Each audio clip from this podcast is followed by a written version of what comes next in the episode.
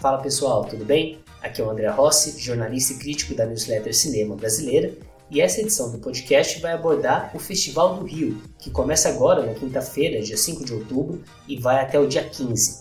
Esta é a 25ª edição do festival, que traz uma programação realmente imperdível, não só de filmes internacionais, que a gente sabe que tem muita coisa que o pessoal está interessado em ver, como Pobres Criaturas, do Yorgos Lanthimos, o Priscila, da Sofia Coppola, mas o que a gente vai abordar aqui, que é o nosso recorte, são os filmes nacionais, tanto os longas quanto os curtas-metragens. E uma coisa que já chama atenção logo de cara é que todos os filmes nacionais que tiveram algum destaque em festivais é, do exterior em 2023 estão na programação. A gente tem filme do Festival de Cannes, de Veneza, de Tribeca, então tem uma é, já são filmes muito antecipados, né? São filmes que a gente já está interessado por ver essa repercussão lá fora e agora o público brasileiro tem a chance de entrar em contato com eles pela primeira vez. No total, nós temos 90 produções nacionais entre longas e curtas metragens que compõem a Premier Brasil, que por sua vez é dividida em algumas seleções. A gente tem a competição oficial, que é a principal,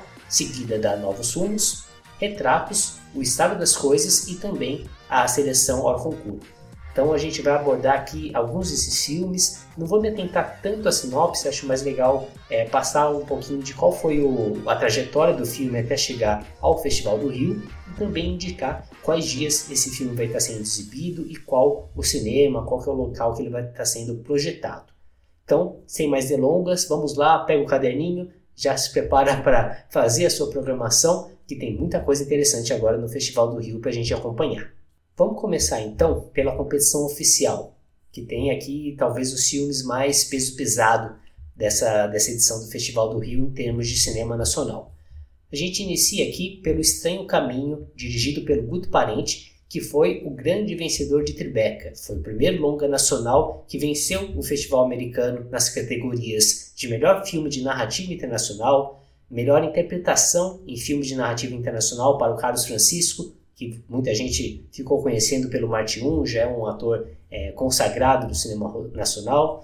O filme também levou melhor roteiro em filmes de narrativa internacional melhor e melhor fotografia também na mesma, na mesma categoria de, de filme internacional para a Linga Cássio, que é quem assina a fotografia do filme. O filme vai ser exibido no dia 8 de outubro em dois locais, na estação NetGavia 4 e na estação NetGavia 5, às 9h45. Então, nesse mesmo dia, a gente tem dois lugares exibindo no mesmo horário O Estranho Caminho. E no dia seguinte, dia 9 de, de outubro, o Cine Odeon também programou o filme para ser exibido. E a sinopse, mais ou menos, né? O Estranho Caminho ele é um drama fantástico que vai acompanhar a trajetória do Davi, que é um jovem cineasta que vai visitar a sua cidade natal, Fortaleza, e é surpreendido pelo rápido avanço da pandemia da Covid-19 e se vê obrigado a encontrar o pai, o, o Geraldo, que é um sujeito bem peculiar que ele não vê há mais de 10 anos. Então, a sinopse é, resumida é essa, e o filme vai estar em exibição no dia 8 de, de outubro, em duas estações ao mesmo tempo, na estação Netgavia 4 e na estação Netgavia 5, as duas sessões às 9h45 da noite. No dia seguinte, dia 9, né, vai ser exibido no Cine Odeon às 4h30 da tarde. O nosso próximo filme é O Pedágio, dirigido pela Carolina Markovits, mesma diretora do Carvão, um filme muito badalado e muito bom do ano passado. Se você ouviu a edição anterior do podcast, você sabe que O Pedágio, assim como Estranho Caminho, foram selecionados para aquela lista de seis filmes que a Academia Brasileira de Cinema estava, é, enfim, selecionando para ser o representante do Brasil para tentar uma vaga no Oscar 2024. Pedágio e Estranho Caminho não conseguiram, né? O filme escolhido foi o Retratos Fantasmas, do Kleber Mendonça Filho, mas, como eu comentei naquele podcast, acho que o Pedágio era o filme que estava mais na briga por conta de todo o prestígio internacional que a Carolina Markovits tem nesse momento.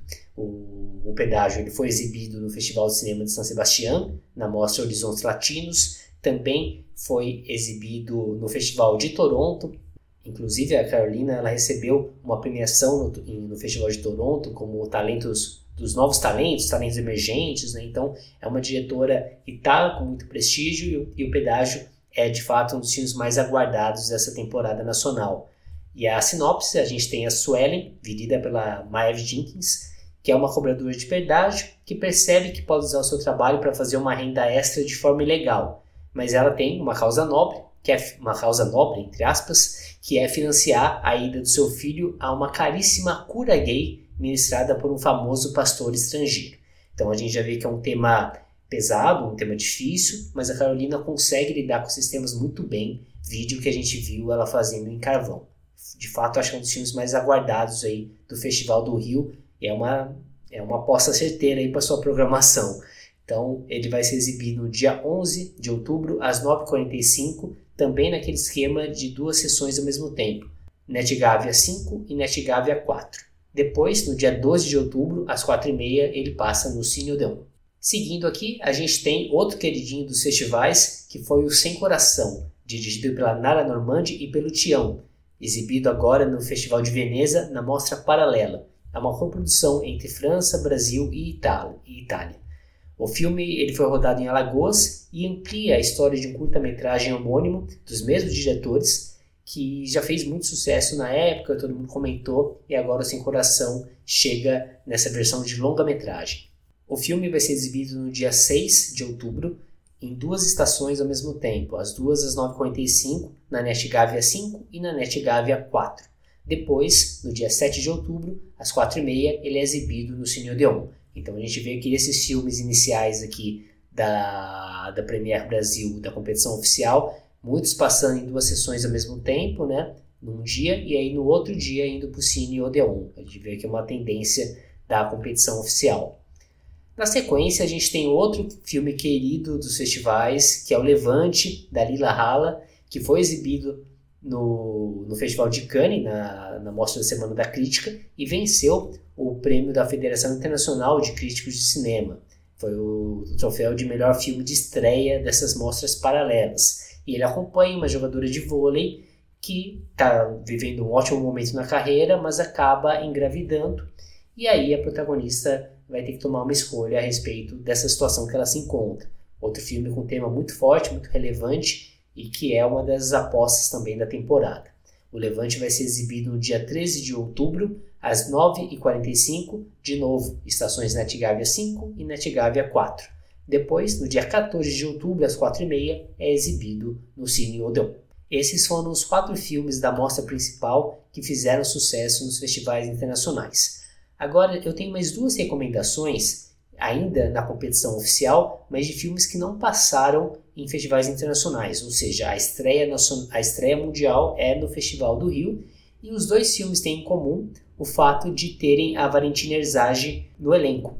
A Valentina, para quem não sabe, é a protagonista do Raquel, um ótimo filme nacional lançado neste ano, tem crítica na newsletter, é um filmão. Mas, falando sobre os filmes que estarão no Festival do Rio, o primeiro deles é As Polacas, dirigido pelo João Jardim, que é o mesmo diretor da cinebiografia do Getúlio Vargas, para quem se lembra, né?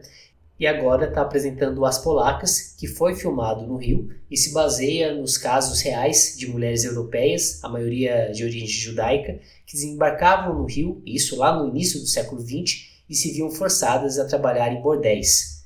O filme vai ser exibido no dia 10 de outubro, às 9h45, na estação NetGavia 5 e também na estação NetGavia 4, mesmo dia e mesmo horário. Depois, 11 de outubro, às 4h30 da tarde, no Cine Odeon.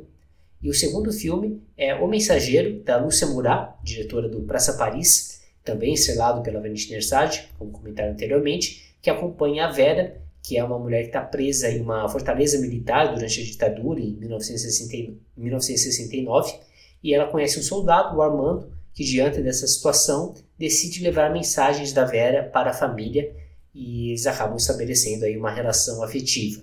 O filme vai ser exibido no dia 8 de outubro, às 7h15, nas estações Natigávia 5 e 4 ao mesmo tempo, e depois no dia 9 do 10, à 1h30 da tarde, no Cine Odeon. Com isso, a gente conclui os filmes da programação oficial que eu tinha separado e a gente passa para a sessão Hors Concours. Aqui eu selecionei cinco filmes que também é, merecem a sua atenção nessa edição do festival. O primeiro deles é A Flor do Buriti, dirigido pelo João Salavisa e pela René Nater Mesorra. É o filme que venceu o prêmio de melhor equipe na Mostra Un Certain Regard do Festival de Cannes. É um longa luso brasileiro, já que a René é brasileira e o João é português. A trama da Flor do Buriti retrata um massacre ocorrido em 1940 com o povo indígena Cracô, do Tocantins, e traz um panorama de toda a situação enfrentada por esse povo nos últimos 80 anos. O filme vai ser exibido dia 12 de outubro, às 7 da noite, né, na estação NET Botafogo 1. Depois, no dia 14, às 19 horas, no Kinoplex São Luís 2. E por fim, no dia 15, às 15h45, na Reserva Cultural Niterói. Na sequência, a gente tem A Paixão Segundo GH, de Luiz Fernando Carvalho, que é uma adaptação a partir do livro homônimo da Clarice Lispector, publicado lá em 1964. O longa faz a sua premiere mundial no Festival do Rio, nessa sessão especial ao concurso. A exibição é no dia 13, às 7h30 da noite, no Cine Odeon, e depois no dia 15, às 7 da noite, no Kinoplex São Luís 2. Agora, os próximos três filmes são obras que a gente consegue ver nos cinemas, no circuito comercial logo mais, especialmente o primeiro, que é O Meu Nome é Gal, da Dandara Ferreira, a cinebiografia da Gal Costa. Mas, como a estreia é no Festival do Rio, eu resolvi abordar aqui também, porque é um tema, né, a Gal Costa é uma grande cantora, tem muito, muito fã, então acho que quem está no Rio de Janeiro pode ver em primeira mão é interessante. A primeira exibição é no dia 7 de outubro, às 7h30, no Cine Odeon, e depois a gente tem no dia 9, às 9 da noite, no Reserva Cultural Niterói 1. E por fim, no dia 10, às 7 da noite, no Kinoplex São Luís 2. Na sequência, outra cinebiografia, Meu Sangue Ferve por Você, de Paulo Machilini, que é um musical sobre a vida do Sidney Magal. Sidney Magal que teve um documentário recente, foi lançado esse ano, mas agora a gente tem uma, um filme dramatizado, musical, então é, gera muito interesse ver o que o Paulo Machilini conseguiu fazer com a história do Cine Magal. A primeira exibição é no dia 6 de outubro, às 9h45 da noite, no Cine Odeon, e depois, no dia 7 de outubro, às 7 da noite, na Reserva Cultural Niterói 1. E ainda uma terceira sessão no dia 9, às 9 da noite, no Kinoplex São Luís 2. E a última recomendação da mostra ao concurso é o Mussum, o Filmes, de Silvio Gandani, que é a biografia do trapalhão Mussum, estrelada pelo Ailton Graça. Esse filme já teve apresentação em festivais nacionais esse ano, mas no Festival do Rio agora vai ser exibido no dia 12 de outubro, às 7h30 da noite, no Cine Odeon, depois no dia 14, às 8h45, na Reserva Cultural Niterói 1, e no dia 15, às 4h30, no Kinoplex São Luís 2. Com isso, a gente fecha os filmes que eu separei da categoria Hors Concours. E a gente segue para outra mostra, né, a outra seleção que vai rolar na Premiere Brasil, que é a Curtas Retratos. E aqui eu separei um filme que eu já vi também em festival esse ano, que é a edição do Nordeste, do Pedro Fiuza, que é uma construção imagética do estereótipo do nordestino por meio do cinema. Algo que foi vendido ao país todo como se fosse a verdade. Né? Então ele vai trabalhar essa ideia de um povo pobre, violento, pouco inventivo, inventivo e que jamais progrediria na vida, né? Porque foi esse o estereótipo construído. Então é interessante a forma como o Pedro Fiuza consegue mostrar, né, como isso foi um processo construído de fato e como isso e como através dessa montagem muito ágil, muito moderna que o Fiuza consegue empregar, ele desconstrói esse estereótipo. É um, é um curta muito interessante, eu vi na Mostra de Cinema de Ouro Preto, na parte online da mostra esse ano, acho em junho, se não me engano, e agora vai estar no Festival do Rio, exibido no dia 12 às 4h30 na estação NET Botafogo 1 e depois no dia 13 às 5 da tarde na estação NET Rio 2. E por fim, a minha última recomendação é o longa na mostra O Estado das Coisas, que já fez muito barulho por aí, que é o Incompatível com a Vida da Elisa Capai. É o documentário que venceu a mostra competitiva do festival É Tudo Verdade deste ano, então é imperdível, ele trata sobre a questão da perda gestacional a partir, a partir do registro da gravidez da própria diretora.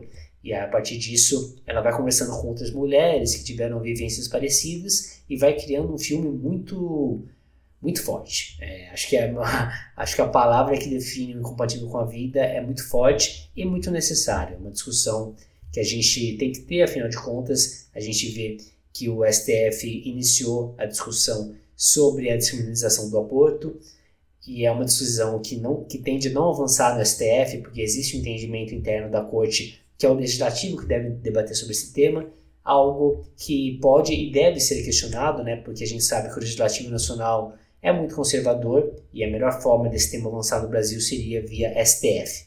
Enfim, de qualquer forma, é um documentário imperdível, vai ser exibido no dia 6 de outubro, às 6 e meia da tarde, na estação NetGavia 1 e 3, ou seja, ao mesmo tempo, né?